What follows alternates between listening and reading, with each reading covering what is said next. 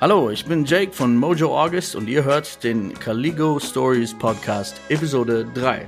Heute mit meinem Bandmitglied äh, Elena Cole. Elena Hey. Cole.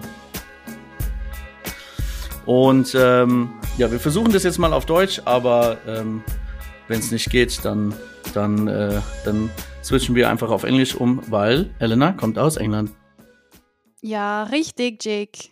Go England. England. Three lines on a shirt. Ganz genau.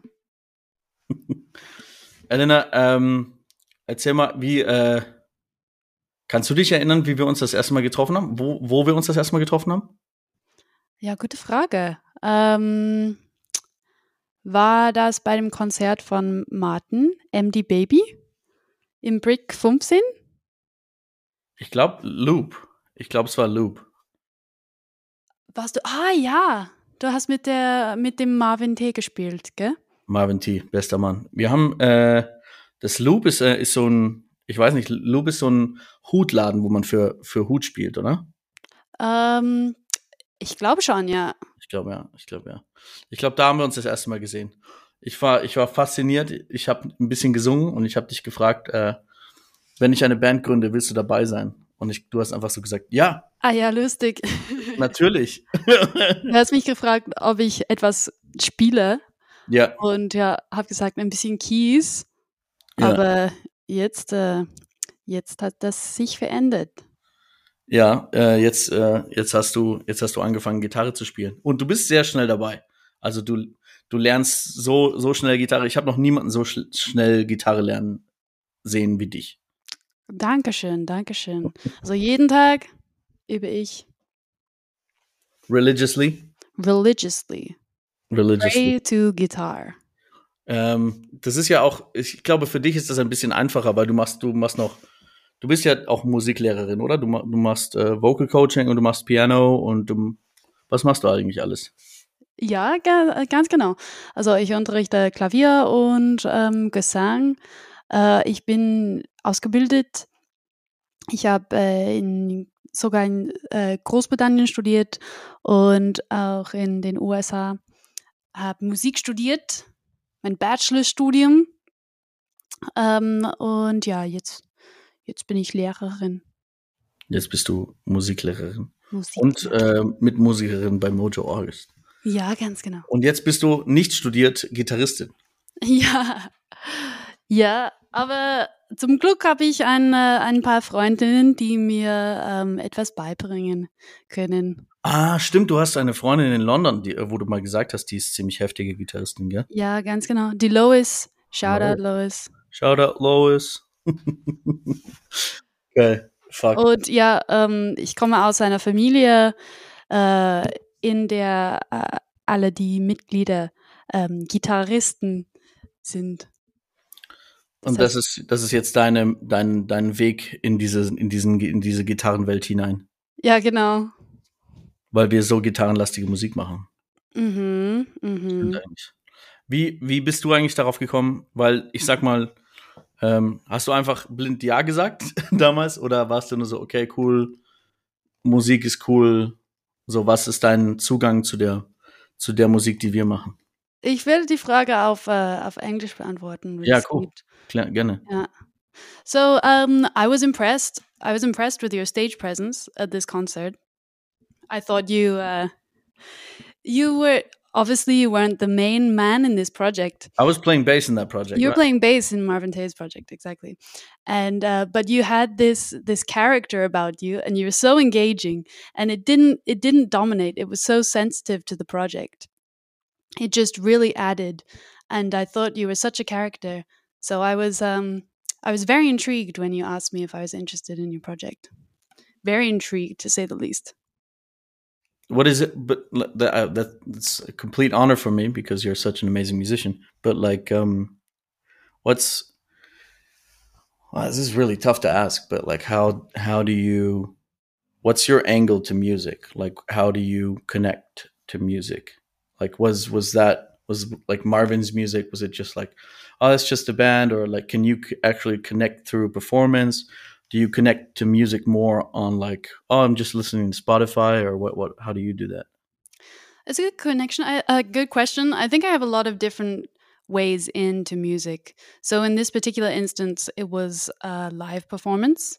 And what I'm looking for in a live performance is someone who's obviously like tight musically. Yeah. Which you were, you sold that. And someone who's engaging and is looking to have fun with the audience and with the other band members on stage.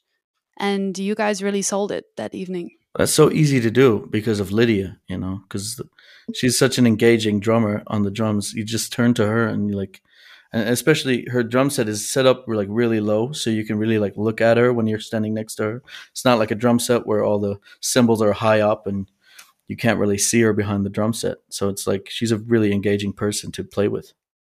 Yeah, that's true. I definitely noticed that chemistry on stage. And it's uh I, I felt that I felt that chemistry when we did the I think this was the first meeting that we we had as a band when we did the covers, right? When uh, when are you referring to?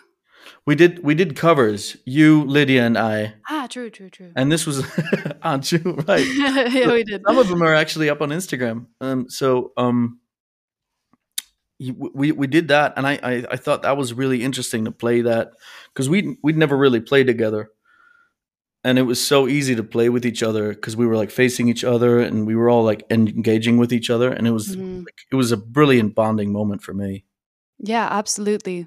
Um, I think one thing that I've learned in my time, like as a musician, studying music, also as a teacher, is like the the way you set up the room and the way you you make these like visual connections with people uh, really sets the stage for for everything else that comes from that meeting from that session i think that was a really nice moment you're yeah. right yeah I, like it's I, like even when I look at the videos now and like whatever you know, it was so improvised, but it it it it still feels cool to look at it and go like, that's our first meeting ever, and we like rocked that shit. You know, it's so cool. I think we had two days where we recorded, right? It was like I think we recorded six. Yeah, we did. Yeah, six covers, and then uh, I think only three or four got released. But um, I don't know. Maybe we maybe we should look into uh, releasing the other ones as well. Or we could do some more. I'd be happy to do, do, some, more. more. We should do some more, especially now that we we, we sort of like know each other's music tastes, and, and, and I think that'd be really interesting. Mm-hmm, mm-hmm. I'm like we've listened to music together now as well, so there's that like shared experience element of it as well. That's true. That's true. That's true. Do you think it's like it's completely different, like as a musician, to connect with music than it is as as like a private person? Who's not like a musician? Mm. Like, do you do you think you look more at the kind of musicianship aspect or like the handwerker aspect of it? Yeah, that's that's another good question. Um, there was a time when I was really studying music. Um, you're going to lectures every day and practicing for multiple hours a day. And I was really in it. And I noticed that when I listened to music, it just felt like my brain couldn't switch off like i couldn't enjoy things on an emotional level yeah. because i was so being so analytical all the time and i think there's still an element of this when i listen to music um, but but now i kind of allow myself to enjoy the music i i envy people who are not musicians who have an incredibly like intuitive approach to listening to whatever and finding little bits and pieces that they feel familiar with or that comfort them or, or that interest them and it's so different to to what a musician would like or prefer i think mm-hmm. a lot of the mm-hmm. time yeah that's true uh, that's i tend to when i create music personally i will approach non-musicians for their opinions of the piece and and oftentimes it's it's invaluable and it's stuff that we kind of oversee as musicians i'm so afraid of it. I'm so afraid of it. Because people because people especially when they when they're your friends they're just like yeah man it's perfect man. It's your your stuff. It's magical. And you just kind of go like and then they they you know and if you if you if you are annoying enough, they'll tell you the real thing, and then it, it'll hurt, and you're like, oh no, oh no, why'd I ask? I don't know. Yeah, but I really think it's invaluable seeking the opinions of non-musicians because most of the people that are going to listen to your music won't be musicians. You got to Right. understand what your audience is is interested in, which elements of your of your music are um, apparent, are sticking out, and remaining in the minds of non-musicians as well. Do you get this as well? I mean, you're not you're not like a, a superpower user of social media, but do you get um, do you get a lot of co- commercials and ads for other bands? Because I do, and it's just like it feels weird because I think to myself, I'm like, I'm not your main audience. I'm a musician. Like, why are you why are you putting this ad on my page for money? And you're probably not getting anything back because I'm I'm a musician. Like I, you know what I mean? Do you have that as well? Yeah, I do know what you mean. Uh, it's it's hard to know who those ads are exactly for. Right? I I wonder how many people actually find their music through social media these days. And through I, re-. I remember being on tour with a with a couple bands, and there'd always be like 10, 20 people um, there that would know a lot of the songs, and then just go like, "Yeah, you were just in like my whatever my my weekly update playlists or something, you know, like algorithmic playlists that Spotify will put up." And I've been to so many concerts of of you know people that that, that have just been kind of put in those lists and put in front of my eyes and ears and i'm i'm fascinated by that fact Hmm. Hmm I, I do think that um, still the most engaging way to find new music and the most inspiring way to find new music is by seeing a band live and by chance encounters. yeah yeah So, for example, going back to this night where I saw you and Lydia playing with Marvin for the first time, I wasn't expecting that. I expect to see very, very high quality, tight music on Instagram all the time and get that short bit of gratification. But these chance encounters are the ones that really stay with you. it's true it's true because you're there in person the bass moves you like the, the air is moving and it's just not the same thing with like airpods or something um man what a great thing to see bands live really have you have you seen have you been to to these uh, i think it's called the film festival in vienna and they have uh like big concert dvds playing on a huge mobile screen with like a pa for like 20000 people Like a Yeah, that's true. I have seen it. I haven't been to the festival, but I've seen it walking through the park. it's it's, it's still cool because it's because I, I think I saw a Sting concert on the big screen in Amy Winehouse, and I thought, man, Amy Winehouse has been, you know, God rest her soul, but she's been dead for quite a while, and I, I would never be able to see a concert of hers and ever live. So, I when I, when I saw Amy Winehouse's concert on that big screen and on the big sound system for twenty thousand people and like really loud and everything. And I thought, oh man, this is so cool. And it's it's probably the closest I'll, I'll ever get to seeing that in concert. Hmm. Man, All right. Okay. Well, pretend I didn't ask you any of those questions. I don't know which questions you would have asked me. So, tell me, Jake, Yes. how do you suc- how no, it doesn't need to be pretentious. Come on. how do you um how do you find how do you define success? Oh man, it's so tough. That's like the hardest question.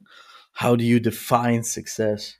I think um if you move somebody and remove the the the, the air that's between you and that other person. So so I'm talking of I'm speaking of, of, of like a concert thing because I think in, in concerts, right? So a lot of musicians make music for themselves. That's not me. Like I don't make music. I, I do make music for myself, but I want to connect. And so what I'm looking for is connection, and I'm looking for connection with the audience. And if I, if there's any way that I can remove the air in between us, um, in a in a in a um, emotional sense or, or spiritual sense, then I think that's that's success to me. If I can move you by a recording on Spotify, sure, that's that's also great. Um, and of course, I'd love to play big stages, but I'm I'm not I think mo- moving people and being being part of their personal lives that's my goal. And of course, everybody would love to have that on a big scale, but I I'd already be happy to just just have changed I don't know people's lives, maybe like 20 or 30 people already. That's that's like my first goal because I that that to me means that, you know, my music, my art has created meaning or, you know. Deep. Nice answer. I feel that. I feel that. I mean, it's, it's, it's super easy to say like, oh, 30 people, and it's super, yeah, for sure. Yeah, I'd love to play in front of 5,000 people and play our music and have everybody singing it back because that means that I've touched them, you know, touched their feelings in the, deep inside. Um, but I've, I've you, played, yeah. I've played bigger stages and it's not as, it is nice, but there's something I love about intimacy in a concert with the with your audience, and that rarely goes like above a couple hundred or like that first row in the f- couple thousand people concert. Mm-hmm. So it, it's really hard to connect. I think it's an art to connect with so many people, and that's that's that's why like big acts like Ed or you know Gaga or or Taylor, you know, they can I think they're capable of that. That's something that you grow into if you ever get the chance to. Yeah. Yeah. Um, you've said you've played like bigger stages before and like bigger festivals and stuff like that. Was that with your own music? Never with with my own music. I played uh I played big stages as like the side guy with a band called Das Ding aus dem Sumpf. That was a lot of fun because it's kind of hip hop for non hip hop listeners, shout out to the Ding aus dem Because um, Stefan, who's the front man, he's a fantastic guy. Probably like the closest thing I have to a big brother, honestly. And I think we've we've been together for four years, going on four years, and it's it's it's it's probably the the most fruitful th- relationship to me that I've ever had with any other musician, because we come from a sort of similar background in terms of like what we want to do with with with uh, our creativity and our music and the, those big stages uh, where we we mostly just opened up for like bigger bands. But you still get to play the big stage right? You're still in front of 10,000 people same so audience yeah. Same audience. I mean they're not there for you but you might as well enjoy it while while you're there and just uh, you know think of the fact that oh, the stage is like stage is higher up than your head. You know, that's insane. Why is there so much distance between me and the audience? Why is it so loud? There's so much bass. Wow, this is amazing. The light is so amazing. Oh, there's like a breeze coming because it's open air. Like all of that. That's so amazing. Yeah, it is. It is that you get to experience all of that and experience it on such a grand sort of magnitude. Right? But, it's like you, you watch it on, on like on TV when when when Lollapalooza or uh, Coachella, the big stages are on TV, and you just go like, "That's insane! So many people." And then you're on a stage that's like a tenth of that, and you're already like, "What the?" Fuck? so many people. this has nothing to do with real life. This is really crazy. But um, have you played? What's the biggest stage that you've played? Mm, biggest festivals I played. Yeah. Uh, Nova Rock. You played Nova Rock? Yeah. Really? yeah.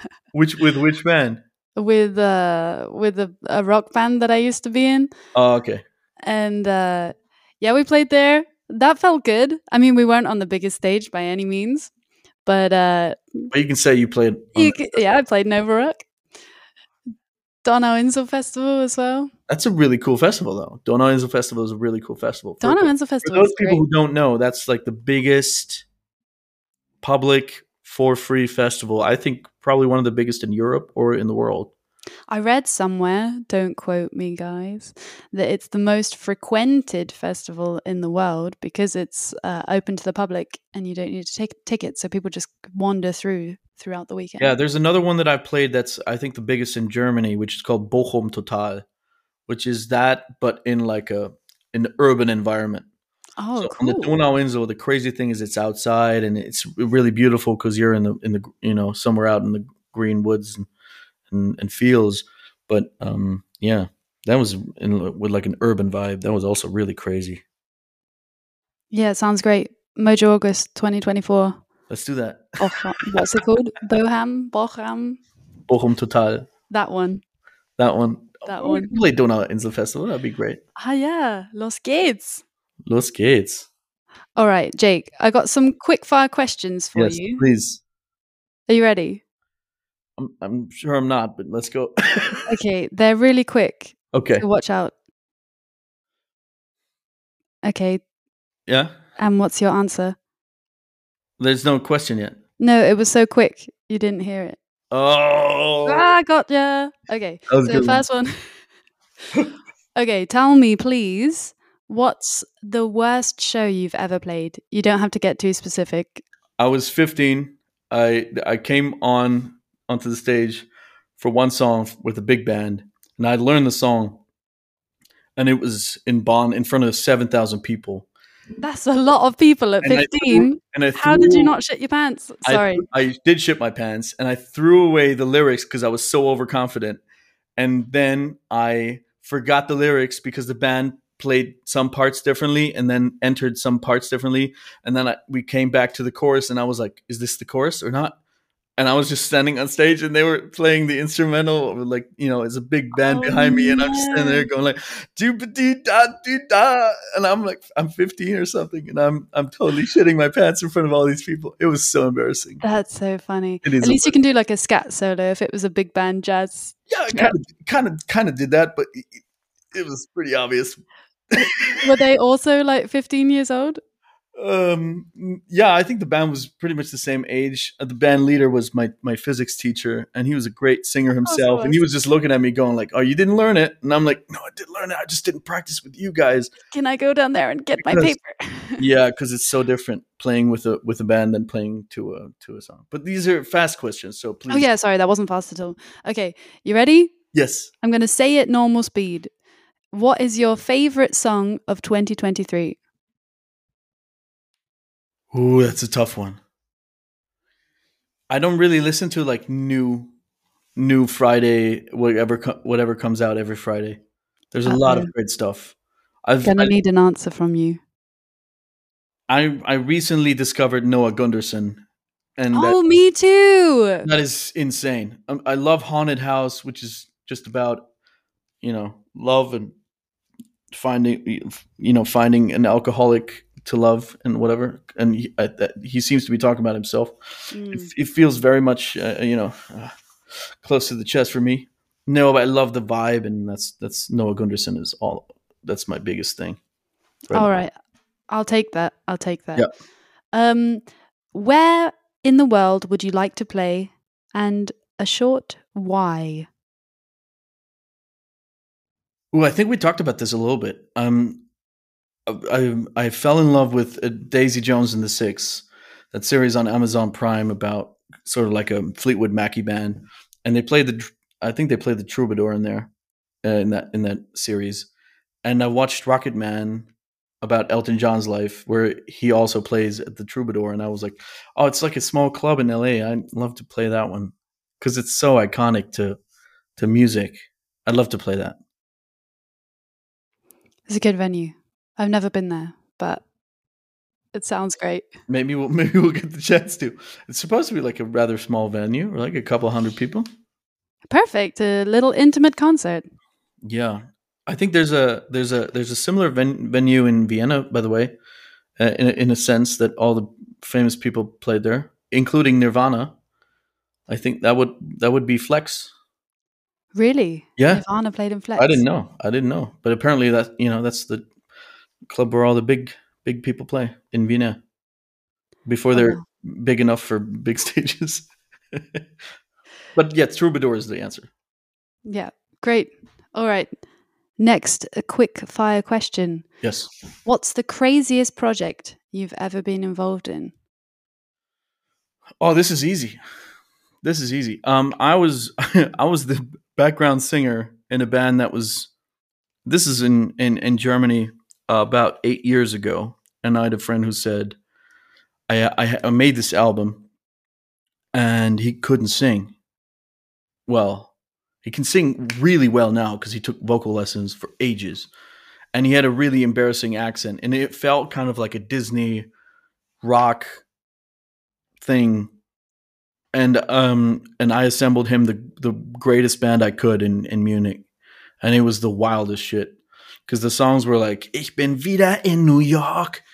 Um, it was really kind of like an, a weird approach to to music, and everybody after the concert just came to came up to us and was like, "That's really embarrassing music, but you guys deliver it so well that you're you're just amazing."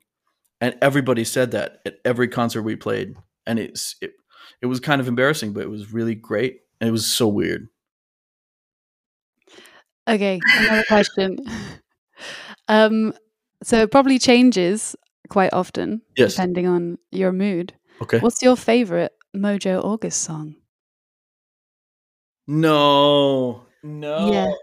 Yeah. He's thinking. Oh, that's tough. That's tough.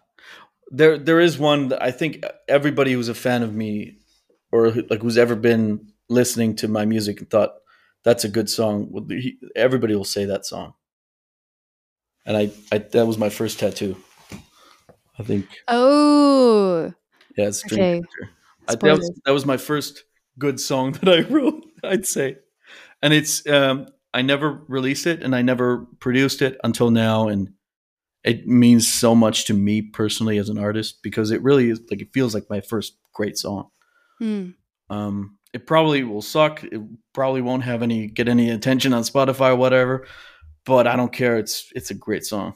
it's a solid song. It's a it's a solid song. I'll take that. If, day. yeah, if we if we share it around in the right places, I, I hope so. I hope it's got the potential. It's got all the potential.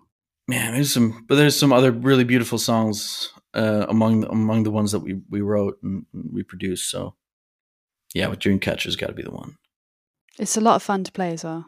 it is it is and you play it really well Thank you very much. Yeah, it's got a it's got a little intricate riff. I would call it an intricate riff at the beginning, yes but it's a, it's a strong part of the song's identity. So yeah, I, I I worked on it quite hard to to make sure I could deliver that identity. and i and i can see it i can hear it yeah for sure but dream Yeah. what's your what's your favorite one do you know oh, good question. Um, is I do same love. What? Which Go one? on. which one Go on. Go on. is it Which- the same as flo's Oh, ah, probably not. Flo's a bit more of a a metalhead than I am. metalhead yeah I imagine he's gone for the heavier yeah. Stockholm. yeah for sure Yeah. no, I would say at this point in time, give and take. that's so interesting We've done that one, the two of us. this will be We, so we random for that people to- one. this this would be so random for people to listen to because there's one song out and we're already talking about the rest. But yeah, I that's so interesting. Yeah. So if you haven't heard it, if you haven't been to one of the live shows, Come to a live show. Come to then- live show. What's the excuse? No more excuses. Exactly. Pretty much. I'm not even going to describe it. No, just kidding. It's like uh it's a bit of a slower one. Um, there's more. I don't know. There's this raw kind of emotionality to it, and we sing, we sing the chorus together. Yeah. and with the same intensity as well. I feel like for this song, I'm not just singing like backing vocals, which I gladly do because backing vocals can lift the whole song. Yeah. But this one feels like we're singing together a bit more closely. I like that. Yeah. It wouldn't be the same without you. Like I, f- I feel like, and we don't really practice it that often, do we? No, we, should, don't. we should we should play it more often because it is a We beautiful should. song. We should. It's very beautiful, Yes. and it's it's uh it's one of the easier ones to play, right? And we can invest more in it emotionally and just like True. take the time to appreciate it. All right. I'm totally with you. totally with you. I think it was my favorite song like a year ago when I hadn't produced it yet. And then you heard it too many times. Yeah, yeah, and I re-recorded it like four times to make it work, and it was just I don't know. But the chorus is something magical to me. Like it's, and I tried to sing it when I heard you, and I was like, yes, yes, yes. So yeah, looking forward to that one. Please go and see ours, our, our band live, so you can you can share this song with you because it's so amazing. Was that All all, right, the Jake. questions? Uh, yeah, it was. Damn, that was great. Great questions, though. Thank you. Thank Really- you. Great really answers. Do you have like an? I, I wanted to ask you. Do you have like embarrassing things, like embarrassing concerts that Embarrassing concerts. that you remember? Um, so I used to be the front woman for for several bands, and there was one particular show where uh, we were playing this like um, workers club, and Okay. everyone in the audience were really really drunk, and uh, the drum was playing too loud. Everyone was playing too loud, so I was pushing my voice, and I was kind of struggling through the concert Oh and no! could actually smoke in this venue as well. So I was like singing through the smoke, and my voice was was not having. Sorry, Where was this? this was in West Germany. Okay. Well, as in Germany, but like West. Ger- Like I'm not that old. This was in the western part of Germany. That's okay. Okay. and uh, yeah, so I was like already a bit fed up. Um, and then the audience started heckling, which is never great. So fortunately, they weren't saying anything nasty particularly, but just shouting out when I was talking, and it's very stressful. And one guy, larger gentleman, asked if he could get a T-shirt, um, like a merch T-shirt. To which the bassist took the microphone and said, "Yes, but we don't have them for elephants." Not in elephant size. Oh, it's incredibly mean, man. Wow. And I was like the front woman, and it looked like my kind of project and my views were being represented. And yeah, that was a stressful night. That's a stressful one for sure. I Wow, remembered all the words though, Jake, so better than yours. A lot better than mine. All right. So, um, I don't know. I think I think we're gonna wrap this up. Äh, es tut mir leid, Okay. dass wir so ins Englische abgewandert sind. Aber das war Ja. mir irgendwie schon klar, bevor wir diesen Podcast gestartet haben, dass wir einen Großteil ähm, nun mal auf, auf Englisch führen werden. Äh, vielen Dank, äh, dass ihr reingehört habt in den Podcast mit Elena und mir. Danke, Elena, dass du dabei warst. Vielen Dank. und für deine grandiosen Fragen. Ähm und ansonsten würde ich sagen, wir sehen uns beim nächsten Podcast wieder bei Episode 4 des Podcasts. Das hier bei Episode 3 von den Caligo Stories. Ich war Jake von Mojo August. Bis zum nächsten Mal.